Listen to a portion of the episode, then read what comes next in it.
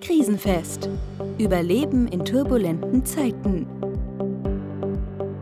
Erfahren Sie, worauf es in Krisen wirklich ankommt, wie Sie sich am besten vorbereiten, wie Sie Krisen meistern und wie Sie gestärkt daraus hervorgehen. Und hier sind Ihre Krisenlotsen, Martin Horn und Jürgen Wulff. Und da sind wir wieder. Mein Name ist Jürgen Wulff. Und mein Name ist Martin Horn. Wir sagen gestern schon an morgen denken, weil uns sind drei Punkte wichtig. Eine Sache, die in der Vergangenheit liegt, in der Vorbereitung von Krisen, eins in der Bewältigung von Krisen und eins, was in die Zukunft reicht. Also wenn wir in der Krise sind, dass wir dann schon an morgen denken und die Maßnahmen ergreifen, die wir in der Zukunft brauchen. Martin, ein Risikoinvest vor der Krise ist so eine Sache. Ist manchmal gar nicht klar, brauche ich das oder brauche ich das nicht? Naja, das ist ein typisches Kennzeichen der Krise. Ich weiß eigentlich nicht, kommt was, kommt nichts, ist schon da. Ich bin so am Abwägen und genau das ist ja diese unangenehme Situation. Soll ich jetzt investieren? Wird es gut sein? Wird es sich als richtig erweisen? Oder wird sich vielleicht herausstellen, okay, es war eine Investition, aber eigentlich hätte ich sie nicht gebraucht.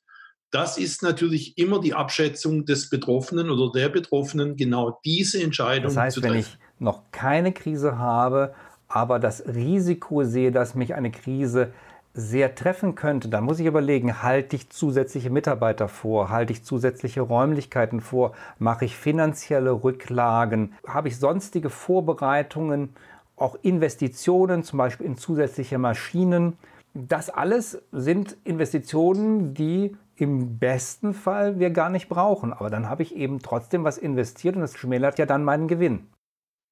Naja, wir haben jetzt ja im Moment beispielsweise die Situation, Materialien sind in der Regel in den Fahrzeugen, die unterwegs sind, gelagert. Jetzt sind wir aber auch darauf angewiesen, bei einem Stau von 60 Kilometern, wie wir ihn neulich hatten an der polnischen Grenze, dann sind eben zwei Tage keine Materialien da das führt mich natürlich zu der Überlegung, wenn ich mir das wirklich ausmale, dass das passieren kann, dann werde ich mir lieber einen Lagerraum herrichten, der mir zumindest hilft, solche zwei Tage zu überwinden. Aber es kann natürlich auch sein, der Stau findet gar nicht statt. Und die Schwierigkeit ist, wir können uns nicht gegen alle Risiken absichern, aber wir können Risikoinvestitionen tätigen. Das heißt aber, sehr aufmerksam und sehr genau zu beobachten und auch Indikatoren für sich selber festzulegen, die man als Risikofaktoren das definiert. Heißt, wir müssen eine Risikoabwägung machen zwischen dem Risiko, in der Krise einen sehr großen Schaden zu erleiden und dem Risiko, in etwas zu investieren, was ich im Zweifel nie brauchen werde. Das wäre wie im Haushalt, wenn ich mir Lebensmittel auf Lager lege und sie dann letztendlich nie brauchen werde, solche Notfallkekse zum Beispiel oder Wasserreinigungstabletten oder Konserven, die ich dann doch nie essen werde. Das könnte eine Risikoinvestition sein, die sich nicht lohnt, weil vielleicht zu viel gekauft, alles ist aber verfügbar und weil ich so viel habe, gehen mir Dinge kaputt. Das wäre genau der Teil und genau darum geht es, sich immer wieder aufmerksam in Krisensituationen mit diesen Erscheinungen zu beschäftigen, ohne ständig nur das Risiko zu sehen, sondern wirklich mit Augenmaß zu überlegen, was braucht es wirklich für meine Situation. Mhm. Und wie lange muss ich durchhalten? Du hast ja eben schon gesagt, zwei Tage zum Beispiel für meine Produktion wäre ein Beispiel für eine Zeit, die ich einplanen könnte. Wenn ich abhängiger bin, zum Beispiel in einem Medizinbetrieb, dann ist wahrscheinlich zwei Tage zu gering. Dann sollte ich vielleicht auf Wochen oder sogar Monate planen. Da ist das branchenspezifisch zu lösen. Im Moment sind wir ja alle so ein bisschen gepolt, auf Sicht zu fahren. Ja, und dieses Auf Sicht fahren hat in der Krise auch alle Berechtigung.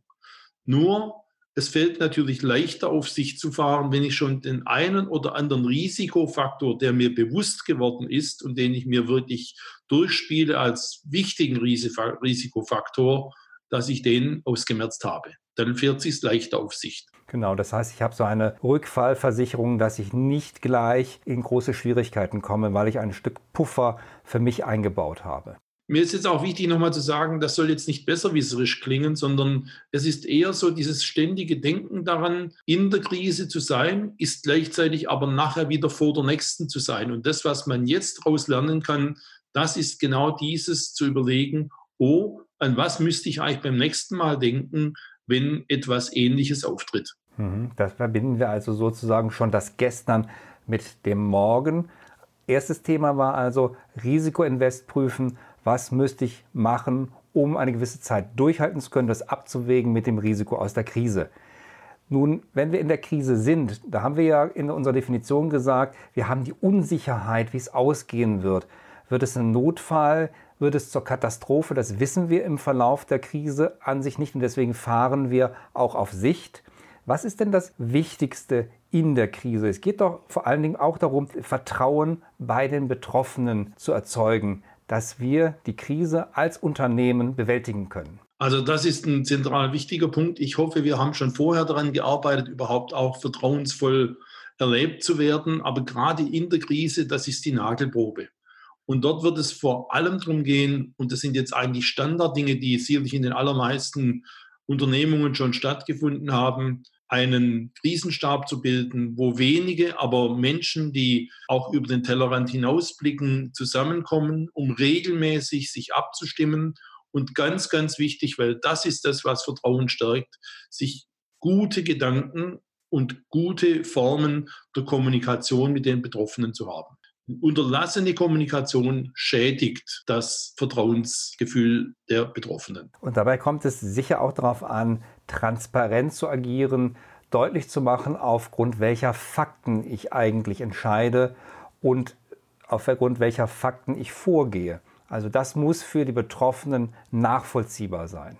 Es muss für die Betroffenen nachvollziehbar sein und es braucht sicherlich auch die Bereitschaft, Mitarbeitende Betroffene dazu zu gewinnen, auch sozusagen in kleinteiligeren Lösungen zu denken. Ich bin manchmal ein bisschen beunruhigt darüber, dass wir allzu schnell rufen nach Standards für alle, was dann oft heißt, wir streuen wie mit der Gießkanne unsere Möglichkeiten. Wichtig in der Krise, wenn sie denn da ist, und wenn sozusagen aus der Krise vielleicht ein Notfall geworden ist oder vielleicht manchmal sogar die Katastrophe, dann geht es um gezieltes Eingreifen an der richtigen Stelle mit der richtigen Intensität.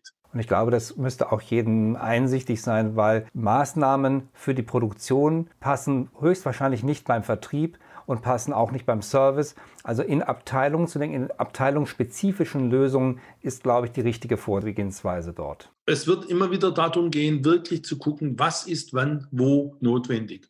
Und da sind die meisten in der Zwischenzeit, habe ich den Eindruck, gut aufgestellt. Man kann es aber nicht genug betonen, dass dieses wirklich zu schauen, wer braucht was, welcher Bereich braucht welche Unterstützung und welche Intervention, dass das eine zentral wichtige Aufgabe dieser Krisenstäbe ist. Nun ist man ja so mit der Krise beschäftigt, dass man den Blick auf die Zukunft vergessen könnte, weil einen der Alltag so unglaublich in Beschlag nimmt, weil so viel geregelt werden muss, was außerhalb dessen liegt, was wir normalerweise tun. Aber das Zukunftsbild, wie soll es uns nach der Krise gehen, was werden wir nach der Krise machen, wie sieht unsere Zukunft in unserer Vorstellung aus, das ist doch etwas, was wir schon in der Krise anfangen müssen. Ja, wobei ich da auf eine Gefahr hinweisen möchte. Es geht nicht allein darum zu überlegen, wie sieht es aus, wenn die Krise vorbei ist, sondern es geht eigentlich um die große Frage, was lernen wir jetzt gerade, was für später wichtig ist. Weil wenn es wieder losgeht nach der Krise, wenn die Krise überwunden ist, wenn der Notfall behoben, wenn die Katastrophe bearbeitet ist, dann hat man nur noch sozusagen einen Blick und der geht nach vorne und der geht hochaktiv und mit vielen Aktivitäten nach vorne. Wichtig wäre es aber in der Krise zu überlegen, was ist unser Lerneffekt heute? Und was können wir jetzt mitnehmen, damit wir uns für die Zukunft besser aufstellen, um das, was wir vorher besprochen haben, ein Fahren auf Sicht möglichst zu erleichtern. Wir brauchen also neben der Reflexion auch eine Dokumentation dessen, was uns aufgefallen ist, weil nach der Krise entfällt uns das sonst wieder häufig kommt es ja auch zum Rückfall in alte Vorgehensweise, alte Muster und alte Gewohnheiten, weil es ist dann alles wie vorher und man fährt mit den gleichen Fehlern weiter, was für die nächste Krise, wenn wir denn die erste überstanden haben, tödlich sein könnte. Naja, wir müssen leider ja sagen, die nächste Krise ist so gewiss wie das Aufgehen der Sonne. Sie wird kommen, egal in welcher Form. Vielleicht wird sie wiederkommen in einer Form, die wir gar nicht erwarten. Vielleicht wird es aber auch wieder etwas sein wie diese Pandemie, die sich ja auch in verschiedenen Formen immer wiederholt und uns immer wieder auch trotzdem vor neue Herausforderungen stellt. Wichtig ist, zwei Kompetenzen zu pflegen. Das eine ist wirklich konsequent und diszipliniert das, was man jetzt erkennt, nachher, wenn es wieder anläuft, auch umzusetzen und sich nicht überwältigen zu lassen, nur von den Aktivitäten, die jetzt gerade wieder die Gestaltung des Heute betreffen. Das heißt, wir brauchen genügend Disziplin und die Erinnerung daran, dass es uns sonst den Kopf kosten könnte, wenn wir das jetzt nicht umsetzen, was wir gerade erfahren haben und den Blick nach vorne zu richten. Insofern ist unser Appell, denken Sie im Gestern nicht nur an die Krise, sondern in der Krise auch an übermorgen verbinden Sie somit Vergangenheit und Zukunft nur so schaffen sie die gute Grundlage, durch Krisen zu kommen. Vielleicht noch als Abschluss. Im Chinesischen gibt es ja für Krise und Chance dasselbe Zeichen. Und vielleicht ist das was, was wir wirklich immer wieder im Bewusstsein haben müssen, auch wenn Krisen hart und anstrengend, schwierig zu bewältigen und zu handhaben sind.